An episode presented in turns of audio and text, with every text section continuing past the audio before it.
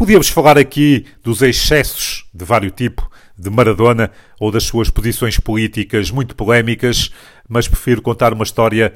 antiga e pouco conhecida e que reflete o melhor que havia em Maradona. Estamos em janeiro de 1985, em Nápoles, onde Maradona chegara poucos meses antes, vindo do Barcelona, onde não fora bem sucedido, muito por força também da lesão sofrida, uma terrível entrada uh, do Carrasco de Bilbao, assim era conhecido Andoni Goicoechea,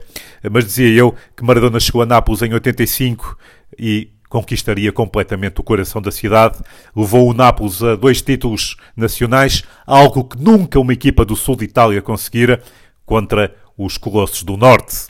Mas em janeiro de 85, Maradona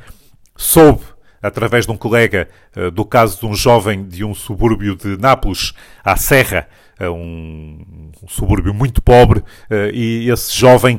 precisava de uma operação cirúrgica muito dispendiosa para poder ter uma vida normal. O presidente do Nápoles, Federlino, não esteve de acordo, não permitiu que Maradona atuasse num jogo de beneficência em favor do jovem, mas o argentino não quis saber disso, pagou o seguro para poder jogar do seu próprio bolso e uh, num dia chuvoso de janeiro de 1985, lá apareceu ele num campo sem qualquer tipo de condições, um pelado, uh, sem bancadas, apenas com umas balizas, bem junto da casa do jovem. Uh, os jogadores do Nápoles aqueceram no parque de estacionamento e lá foram para dentro de campo, enlameado, sem qualquer tipo de condições, e Maradona deu um show absoluto. Ele eram fintas, passes geniais, uh, jogadas coletivas e individuais uh, incríveis, uh, e isto para gáudio